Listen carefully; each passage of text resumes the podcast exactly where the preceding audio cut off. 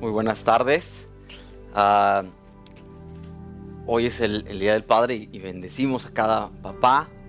Y ah, quería compartir algo acerca de, la, referente al día, pero ah, sentí en mi corazón hablarte de otra cosa que creo también es necesaria en estos días que estamos viviendo. Y la palabra de Dios dice que Dios eh, dice que Dios creó cada día y nuevas son las misericordias de Dios. Y, ese es el día que ha hecho el Señor, nos gozaremos y nos alegraremos, sean días buenos, sean días malos. Pero dice, nos, me gozaré y me alegraré. Eso quiere decir que la actitud, Dios pone el día, pero la actitud yo la pongo. Y hoy decido gozarme y alegrarme. Decido, decido disfrutar este día. Y hoy en día la, la pandemia que estamos, o la situación que estamos viviendo, en el globo, en todo el, globo terráqueo, ah, nos confronta con una realidad.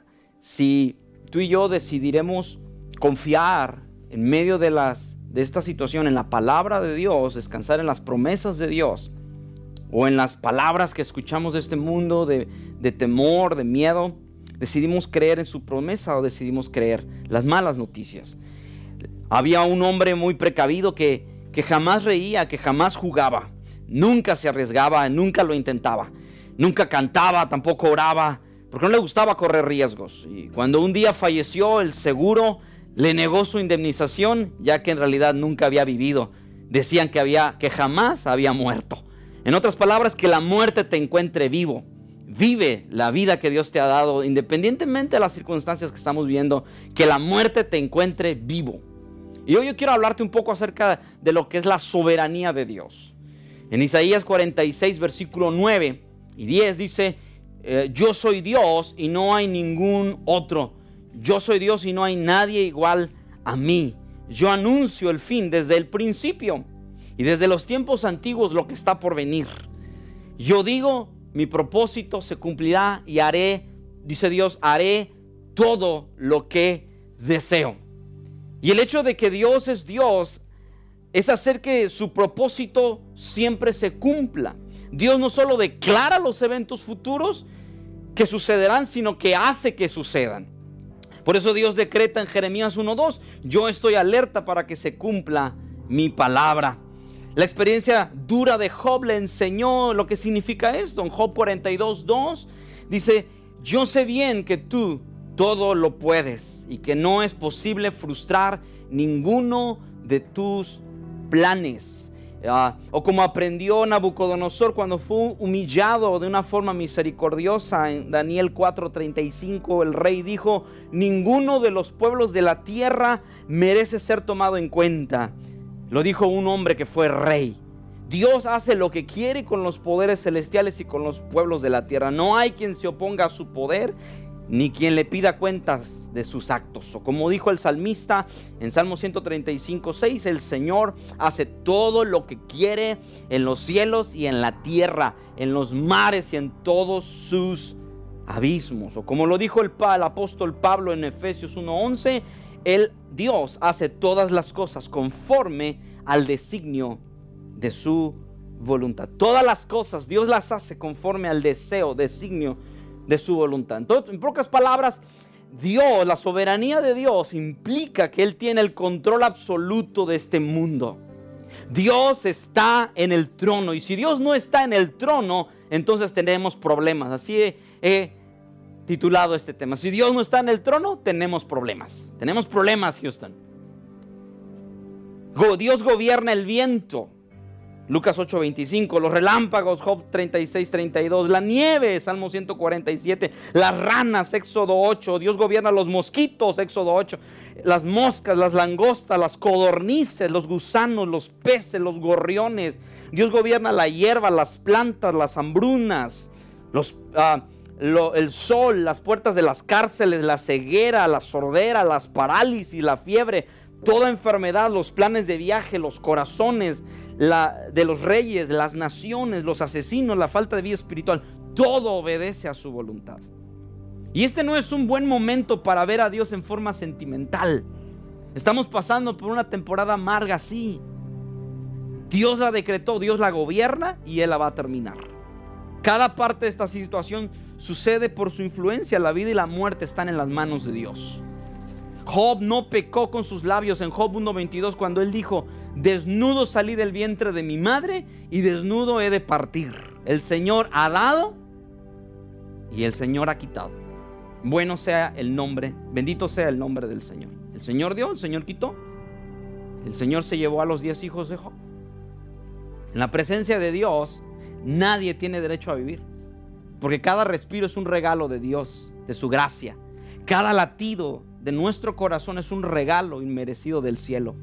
Al final, la vida y la muerte están en las manos de Dios. Deuteronomio 32, 39 dice, vean ahora que yo soy único, dice Dios. No hay, no hay Dios fuera de mí. Yo doy la muerte y devuelvo la vida. Causo heridas y doy sanidad. Nadie puede librarse de mi poder. Así que mientras consideramos nuestro futuro con el coronavirus o cualquier otra situación que amenace nuestra vida, Santiago nos dice cómo debemos de pensar en Santiago 4:15. Si el Señor quiere, viviremos y haremos esto o aquello. Si el Señor quiere, viviremos y si no, no viviremos. Con ese prefacio, esta introducción, quiero, dar, quiero ayudarte a dar sentido a lo que estamos viviendo. Y tenemos que, vamos a comenzar con, con dos hechos, el hecho, un hecho histórico y un hecho bíblico, y los vamos a tratar de unir.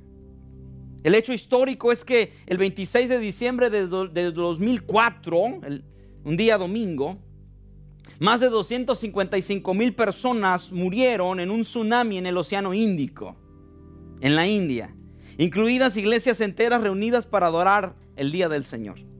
Fueron arrastradas por olas de 30 metros. Ese es un hecho histórico. Ese tipo de cosas que le sucede a cristianos también. Ahora, el hecho bíblico, Marcos 4:41, dice, incluso el viento y el mar obedecen a Jesús. Y eso es tan cierto como que Jesús es el mismo ayer, hoy y siempre. Si tratamos de reunir estos dos hechos, obtendremos una verdad. Jesús pudo haber detenido el desastre natural y no lo hizo. Ya que siempre hace lo que es sabio, correcto, justo y bueno, por lo tanto tuvo propósitos sabios y buenos ese día y los sigue teniendo. Y yo puedo decir lo mismo sobre esta, esta pandemia, el coronavirus. Jesús tiene todo el conocimiento y la autoridad de las fuerzas naturales y sobrenaturales de este mundo. La situación que estamos viendo no tomó por sorpresa a Dios. No es como que, oh, se nos pasó. Ah, Gabriel, ¿qué vamos a hacer? Sucedió una pandemia. No, no, no. Dios siempre está en control de todas las cosas. Él sabe exactamente dónde comenzó, hacia dónde va y cuándo terminará. Él tiene el poder para contenerlo o para no contenerlo. Y eso es lo que está pasando. Ni el pecado, ni Satanás, ni la enfermedad, ni el sabotaje son más fuertes que Jesús. Nunca se ha arrinconado a Dios a una esquina. Nunca se ha obligado, nunca Dios se ha visto obligado a tener que hacer lo que no quiere. El Salmo 33 nos dice, el consejo del Señor permanece para siempre, los planes de su corazón para todas las generaciones. Entonces la pregunta no es si Jesús está supervisando, limitando, guiando, gobernando todas las situaciones como estos desastres enfermedades, incluyendo todas las ah, dimensiones pecaminosas y satánicas. Dios sigue siendo Dios y Él está sentado en el trono gobernando con toda autoridad. Hay una leyenda judía, no es bíblica, pero es una leyenda como existen muchos en muchos países. Hay una leyenda judía que dice así que cierta vez un profeta de Dios se sentó debajo de un pozo de agua.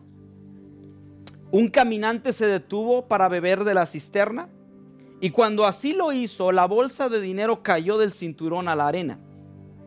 El hombre se fue. Poco después otro hombre, un segundo, pasó cerca de la cisterna, vio esa cartera que se le había caído al primero, la recogió y se la llevó. Más tarde un tercer hombre se detuvo para saciar su sed y se fue a dormir a la sombra del árbol. Mientras tanto el primer hombre había descubierto que le faltaba su dinero y dando por sentado que lo había perdido en la cisterna, volvió, despertó al hombre que estaba dormido, que por supuesto no sabía nada, y le exigió que le devolviera su dinero. Surgió una discusión e irritado el primer hombre mató al tercero. Entonces el profeta de Dios le dijo a Dios, ¿ves? Por eso los hombres no creen en ti, Dios. Hay mucha maldad e injusticia en el mundo. ¿Por qué el primer hombre tenía que perder su dinero y después convertirse en un homicida? ¿Por qué el segundo hombre tiene una bolsa llena de, de, oro sin haber trabajado por ella? Y el tercero era completamente inocente. ¿Por qué lo mataron? Estaba enojado con Dios. Pero Dios le respondió y le dijo, es por esta vez te voy a dar una explicación. No puedo dártela a cada paso. El primer hombre era hijo de un ladrón. La bolsa que contenía dinero era la bolsa contenía dinero que su padre le había robado al padre del segundo hombre, que al hallar la bolsa de dinero solo consideró que le pertenecía. El tercero era un homicida cuyo crimen nunca había sido revelado y recibió del primero el castigo que merecía. Y le dijo, en el futuro, cree que hay sentido y justicia en lo que sucede aun cuando tú no lo entiendas. Si Dios no está en el trono, no hay buenas noticias. ¿Por qué debería yo considerar que la noticia de la soberanía de Dios sobre lo que estamos viviendo, sobre el coronavirus, sobre nuestra vida, es algo bueno? El secreto, como ya hemos dicho, es saber que la soberanía que puede detener el coronavirus o cualquier bacteria, virus que exista o, situación, y no lo ha hecho, es la misma soberanía que sostiene nuestra alma en esta situación. En otras palabras, si tratamos de negar que Dios es soberano sobre el sufrimiento, decimos que Él no es soberano para hacer que todas las cosas sobren para nuestro bien. La soberanía que gobierna en la enfermedad es la misma que sostiene en la pérdida. La soberanía que quita la vida es la misma soberanía que vence la muerte y que nos lleva al cielo. No es dulce pensar que los que tienen la última palabra en nuestra vida son Satanás, la enfermedad, el sabotaje, el destino o el azar. Hoy quiero decirte, el creyente no se muere cuando el diablo dice, sino cuando Dios dice. Y el hecho de que Dios reina es una buena noticia. ¿Por qué? Porque Dios es santo, es recto y es bueno. Y por cuanto Dios es santo, significa que todas las intenciones que Dios tiene para ti y para mí en ningún momento pueden ser tergiversadas, influenciadas por la maldad. Siempre serán basadas en el amor y en la bondad y la compasión. Dios es infinitamente sabio. Job 12:13 dice, con Dios están la sabiduría y el poder, suyos son el consejo y el entendimiento. Salmo 147:5, su entendimiento, el de Dios, es infinito. El apóstol Pablo en Romanos 11:33 dijo, qué profundas son las riquezas de la sabiduría y del conocimiento de Dios. En Efesios 3:10 dice que el objetivo es que la sabiduría de Dios en toda su diversidad se dé a conocer ahora por medio de la iglesia a los poderes y autoridades en las regiones celestiales. A Dios nada lo sorprende. A Dios nada lo confunde. A Dios nada lo desconcierta. Su poder es infinito y es usado con santidad, con rectitud, con bondad y sabiduría infinitas. Y todo esto obra a favor de los que confían en Jesucristo, su Hijo, aún con el coronavirus. Pues Romanos 8:35 dice, ¿quién nos apartará del amor de Cristo? ¿Tribulación? ¿Angustia? ¿Persecución? ¿Hambre? ¿Indigencia? ¿Peligro? ¿Violencia? ¿Coronavirus? ¿Pandemia? Así está escrito, por tu causa siempre nos llevan a la, a la muerte y nos tratan como ovejas para el matero. Sin embargo, en todo esto somos más que vencedores por medio de aquel que nos amó. No pases por alto estas palabras. Por tu causa siempre nos llevan a la muerte. Eso significa que todas las cosas que Dios nos dará, porque no escatimó su propio Hijo, incluyen el guardarnos de atravesar la muerte. Nada nos podrá separar del amor de Dios. El meollo no es el coronavirus o la, pandemia, pues este virus pasará mañana y vendrán otros. Y tal vez no mueras por el coronavirus, ¿ah? tal vez tengas miedo de morir y no mueras por eso. Pues aún un, un resbalón en una bañera es suficiente para morir, ya que hay mil y un maneras de morir. Pero el meollo no está en si Jesús es el Señor, en, en eso, sino en si Jesús es el Señor de tu vida. Y vives hoy según sus mandamientos para que cuando llegue el momento de morir, porque ese momento nos sobrevendrá a todos, estemos listos y preparados habiendo hecho algo, habiendo hecho lo que teníamos que hacer en, esta tierra. Y yo creo que lo que estamos viviendo tiene un mensaje. Toda esta situación que estamos viviendo, el panorama completo, ¿ah? como, se dice en inglés, la the whole picture, tiene un propósito. Este mundo no es nuestro hogar. Este mundo no es nuestro hogar.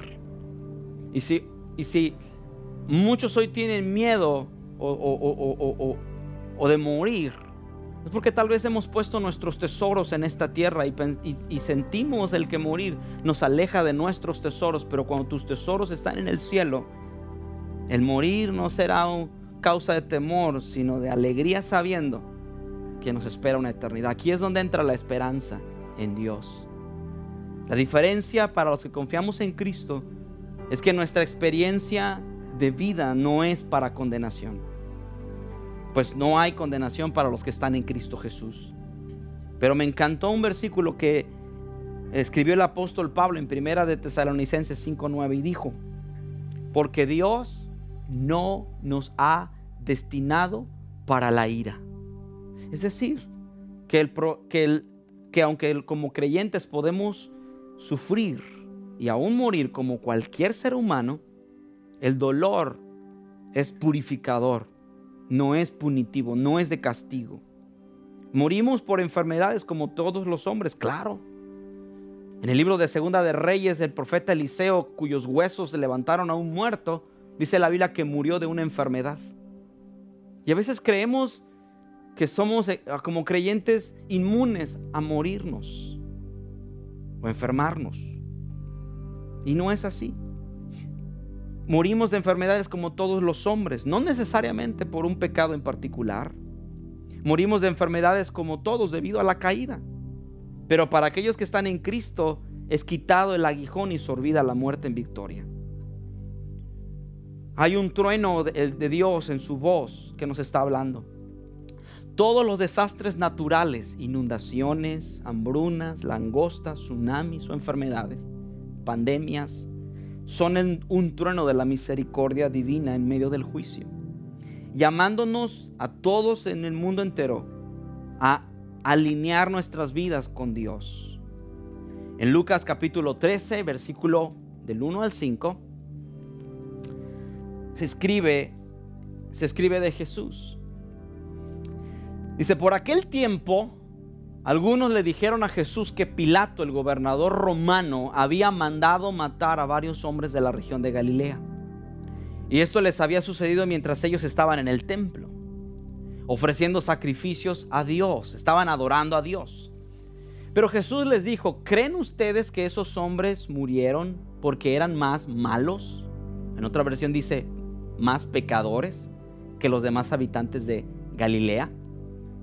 De ninguna manera. Y si ustedes no cambian su manera de vivir ni obedecen a Dios, en otras palabras, si no se arrepienten, de seguro morirán. Acuérdense de los 18. Ahora Jesús les dice, acuérdense de los 18 que murieron cuando se les vino encima la torre que se derrumbó en Siloé. ¿Creen ustedes que eso les pasó porque eran más malos que todos los habitantes de Jerusalén? De ninguna manera. Y si ustedes no cambian su manera de vivir ni obedecen a Dios, también morirán. Pilato había asesinado a fieles en el templo, estaban adorando a Dios y Pilato mató a esos hombres que estaban adorando a Dios. Y la torre de Siloé se había derrumbado y había matado a 18 espectadores. Es decir, unos murieron por un asesinato, otros murieron por un accidente. Y las multitudes querían saber de Jesús, como, como, como hoy muchos preguntan, pastor, ¿por qué sucede esto? Dale sentido a esto, Jesús. Cuéntanos, ¿qué te parece esto? Desastres naturales, homicidios. Esas personas que estaban ahí ahora están muertas. Y Jesús responde, ¿creen que ellos fueron peores delincuentes que todos los demás que vivieron en Jerusalén? No. No porque alguien muera de una forma o de otra, más trágica que otro, no significa que sea pecador. Pero a menos que se arrepienten. Él pasa de ellos a nosotros. Si ustedes no se arrepienten, o sea, deja de enfocarnos en los demás y te enfoca en, ti. Todos perecerán de la misma manera. Ahora ese es el mensaje de Jesús al mundo en este momento de la historia. Un mensaje para cada ser humano. Yo, tú y todos los que estamos en este mundo y cada gobernante del planeta, cada persona que escucha esto, el mensaje del trono de Dios es arrepiéntanse. Cambien su manera de vivir y vuélvanse a Dios. Arrepiéntete, cambia tu manera de pensar acerca de Dios, cambia tu manera de vivir y busquen la misericordia de Dios para traer sus vidas, nuestras vidas, en alineación al valor de Dios, a la gloria de Dios. El mensaje del coronavirus no es para los que han muerto, sino que es para nosotros. Arrepiéntanse, arrepintámonos, cambiemos en pocas palabras nuestra forma de vivir, nuestra forma de pensar, nuestra forma de actuar tiene que cambiar nuestra forma de, manera de pensar acerca de Dios. Ya no podemos regresar a la normalidad, porque tal vez la normalidad que vivíamos no era la normalidad que Dios deseaba. Y Dios quiere una nueva normalidad, la normalidad donde Jesús sea el centro de nuestra vida. Jesús sea lo más importante, el valor mayor y supremo de nuestra vida sea Jesús. Ya no podemos pensar igual ya no podemos pensar en, en, solo hoy, sino, oh, tengo que ahorrar, tengo que pensar en mañana, y si pasa, tengo que ser precavido, pero también acerca de Dios. Y termino con esta, esta, esto que quiero comenzar, comentar. Jesús les habló a sus discípulos sobre la dulzura de la soberanía de Dios y lo hizo con estas palabras en Mateo 10, 29. Jesús dijo, ¿no se venden dos gorriones por una monedita? Sin embargo, ni uno de ellos caerá a tierra sin que lo permita el Padre. Y Él les tiene contados a ustedes aún los cabellos de la cabeza. Y si no tienes cabellos, Dios te los contó más fácil todavía. Así que no tengan miedo, dice. Ustedes valen más que muchos gorriones. Ni un gorrión cae si no es el plan de Dios. Ningún virus se mueve si no es el plan de Dios. Y esta soberanía es meticulosa. ¿Y qué dice Jesús? Tres cosas. Eres más valioso que cualquier gorrión. Eres más valioso que cualquier animal vivo en esta tierra. Los cabellos de tu cabeza están contados, es decir, Dios te conoce y sabe lo que tú necesitas. Y por último te dice, no temas. No tengas miedo. ¿Por qué no? Porque la soberanía meticulosa de Dios, ¿ah? ya sea que vivamos o que muramos, refleja su santidad, su rectitud, su bondad, su sabiduría. En Cristo no somos peones prescindibles, somos hijos valiosos de Dios. Y Jesús dijo, ustedes valen más que muchos gorriones, valen más que toda la misma creación uno de ustedes vale la pena. Si no valieras, Jesucristo no habría venido a morir en una cruz, pero lo hizo. Y ese es el secreto que mencionamos, saber que la soberanía que puede detener el coronavirus, y no lo ha hecho, es la misma soberanía que sostiene nuestra vida en, estos tiempos. Y no solo la sostiene, sino que hace que todo sea amargo, sea dulce, obre para nuestro bien, para el bien de los que amamos a Dios y somos llamados conforme al propósito de Dios. Primera de Tesalonicenses dijimos, porque Dios no nos ha predestinado para la ira. Y este tipo de confianza frente a la muerte es la que le ha dado valentía al pueblo de Cristo durante dos mil años. Con mi esposa platicábamos hace unos días el pensar y como recordando lo, que dice uh, el libro de Hebreos capítulo 12 que estamos ante una gran multitud. Imagínate a los, a los mártires, a los apóstoles viéndonos, viéndonos cómo reaccionamos y cómo actuaremos frente a esta situación. Hombres que dieron su vida, hombres que entregaron su vida por el Evangelio.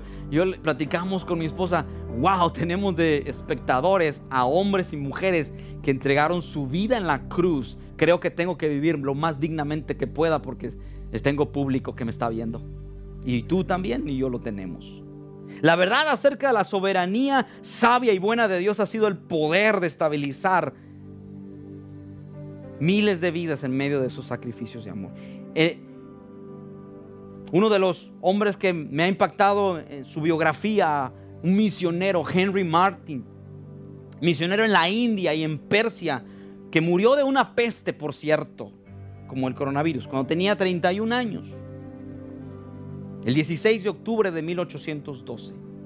En enero de 1812, escribió en su diario este hombre, Parece que este año, el año actual, será más peligroso que los anteriores, escribió él. Quiero vivir para completar el Nuevo Testamento en Farsi, que era el idioma de uno de los idiomas de la India. Y después de eso mi vida tendrá menos importancia. Sea que viva o muera, deseo que Cristo sea magnificado en mí. Si tiene trabajo para mí, no puedo morir todavía. Y esa frase se, se, se fue parafraseando a lo largo de la historia y se ha culminado en una frase que yo la he adoptado como mía. Soy inmortal hasta que termine la obra que Cristo tiene para mí. No me puedo morir hasta terminar lo que Dios ha destinado que yo lleve a cabo mientras viva. Esta verdad es profunda. Se basa en la realidad de que la vida y la muerte están en las manos de nuestro Dios. Toda la causa de Cristo está en, esta, en sus manos. Siete años antes, este misionero Henry Martin a los 24 años escribió, si Dios no fuera el soberano del universo, cuán miserable sería yo. Pero el Señor reina, la tierra se alegra y el propósito de Cristo prevalecerá. Oh alma mía, alégrate en esta idea. Así que yo quiero que te quedes con este mensaje. Dios tiene el control de tu vida. Caerán mil y diez mil a tu diestra, pero a ti no te llegará. Así que no dejes que el temor te paralice de hacer aquello que Dios te llamó a hacer. Todos podemos sentir miedo, por supuesto. Pero el miedo no nos va a detener de hacer lo que Dios nos llamó a hacer, ir y predicar el Evangelio a toda criatura, ir a las naciones y predicar los mandamientos de Dios como Él nos ha enseñado, ir y predicar, orar por los enfermos, sean sanados, echar fuera demonios, predicar, todavía sigue vigente el mandamiento de Jesucristo, ser luz y sal en esta tierra. Y mucho más ahora que la oscuridad se ha cernido sobre el mundo, la luz brillará con mayor esplendor, porque en medio de las dificultades, la luz de Jesucristo brillará con mayor intensidad. No temas, es lo que el mensaje que Dios te da. No temas porque yo estoy contigo. Dios dice, yo tengo el control, soy un Dios soberano y todas las cosas existen y viven porque yo las guardo en mi mano. Subsisten por la mano de Dios. Todo subsiste por la mano de Dios. Así que yo quiero que eh, orar por ti para que venga sobre ti no solo una paz de Dios, pero también una, ah, una valentía de Dios, no, no, no necedad, pero sí valentía en creer que Dios está contigo, que vamos a, cruzar del otro lado del lago y no nos ahogaremos en medio de la tormenta que está en nuestro lago. Pero que hay un propósito después de esto. Hay un destino que nos espera. Y que no, yo lo, lo creo. No tienes que creerlo, pero yo lo creo. Que yo soy, no puedo morir hasta terminar aquello que Dios me destinó que yo hiciera. No puedo morir hasta que haya terminado lo que Dios me llamó a hacer. No tienes que creerlo, yo lo creo para mí. Que Dios está conmigo todos los días, como Él dijo, hasta el fin del mundo. Y Dios está contigo también. Hasta el fin del mundo, Dios está contigo.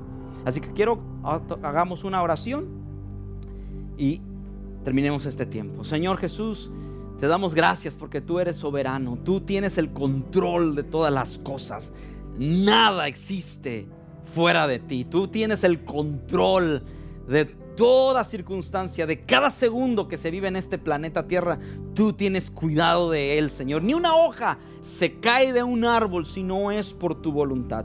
Gracias porque no eres un Señor distante, ni un amo desprendido moviendo los peones en el tablero. De, eh, en el tablero del mundo, en un acto impersonal de ganar.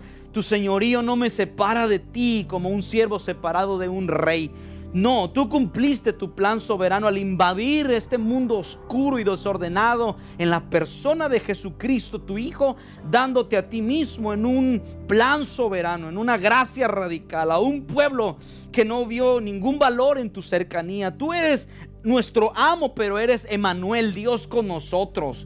Tú eres Señor, pero también eres Padre. Tú eres Rey, pero también eres amigo. Tú eres soberano, pero también eres mi buen pastor. Tu mandato no es desde lejos, no, tu mandato nos acerca a ti. Tenemos esperanza hoy porque no eres distante y celebramos el asombroso reposo y fuerza que se encuentran en la realidad de que tu soberanía nos guarda, nos protege, nos sustenta y nos levanta y nos atraviesa en medio de cualquier circunstancia, aún en el día malo, Señor. Y cuando aún nuestras piernas no tienen la capacidad de continuar del desánimo, tú nos levantas como una oveja fiel, nos tomas en tu regazo y nos haces cruzar el valle de muerte. En el nombre de Jesús, yo oro que la fe de Dios venga sobre tu vida, la paz que sobrepasa todo entendimiento, venga sobre tu vida, seas lleno del Espíritu de Dios ahí en tu casa, con tu familia, que el Espíritu de Dios venga con poder sobre tu vida, sobre tu familia y haya una, una, una fe revitalizada, una fe vivificada dentro de ti, que te lleve a creer para ver lo que Dios te ha destinado a ver. En el nombre poderoso de Jesucristo, te damos gracias, Señor. Amén y amén. Una vez más queremos decirle a, los papás, felicidades papás, a los que somos papás y nos ha dado la gracia. Y, y, como padre hoy te puedo decir así, si nosotros, si nos preguntaran a todos si nos consideramos buenos padres, diríamos que somos buenos padres. Pero yo te voy a decir algo, yo me considero un padre malo, un mal padre. Porque la Biblia lo dice, si, nos, si nosotros siendo malos, comparados con Dios sabemos dar buenas cosas, cuanto más nuestro Padre que está en los cielos dará buenas cosas a los que se lo piden. Yo me considero un mal padre, pero me considero también un hombre que necesita la gracia de Dios para crecer en ser un buen padre. Todavía no lo soy, estoy aprendiendo, estoy creciendo en la gracia como tú, pero así como yo, yo sé que tú, la gracia de Dios está contigo y nos lleva de crecimiento en crecimiento, de gloria en gloria, para ser cada día más como el Padre Celestial. Que Dios nos dé la gracia y la sabiduría para llegar a ser como el Padre, que es nuestro ejemplo. Así que Dios te bendiga. Gracias por estar con nosotros.